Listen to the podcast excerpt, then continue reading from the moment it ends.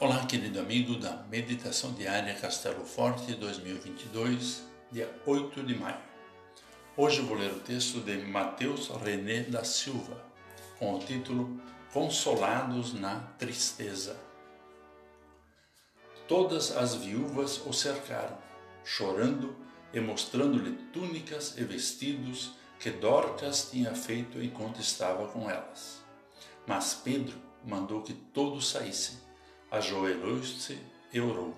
Depois, voltando-se para o corpo, disse: Tabita, levante-se. Ela abriu os olhos e, vendo Pedro, sentou-se. Conforme Atos dos Apóstolos 9, versículos 39 a 40.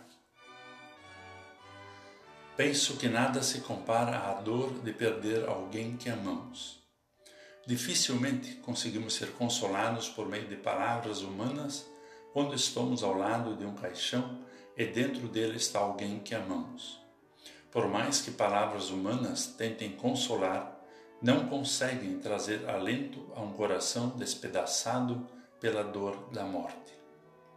Esse mesmo sentimento estava presente naquelas viúvas que pranteavam a morte de Dorcas Choravam porque perderam alguém que era muito importante para elas, alguém que tinha um papel importante na sua vida. Mas o que não esperavam é que, mesmo em meio à tristeza da morte, veriam um milagre que as consolaria o milagre da ressurreição.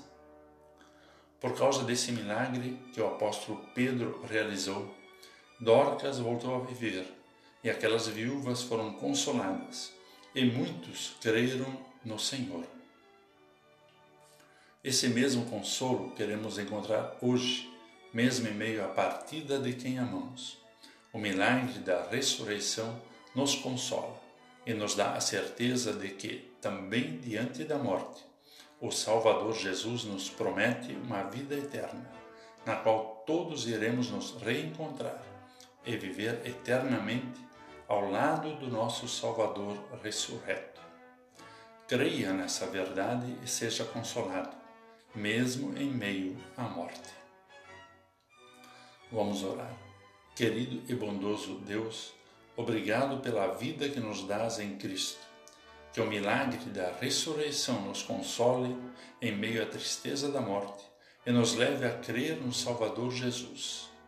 Guarda-nos nessa certeza e fé todos os nossos dias. Em nome de Cristo. Amém.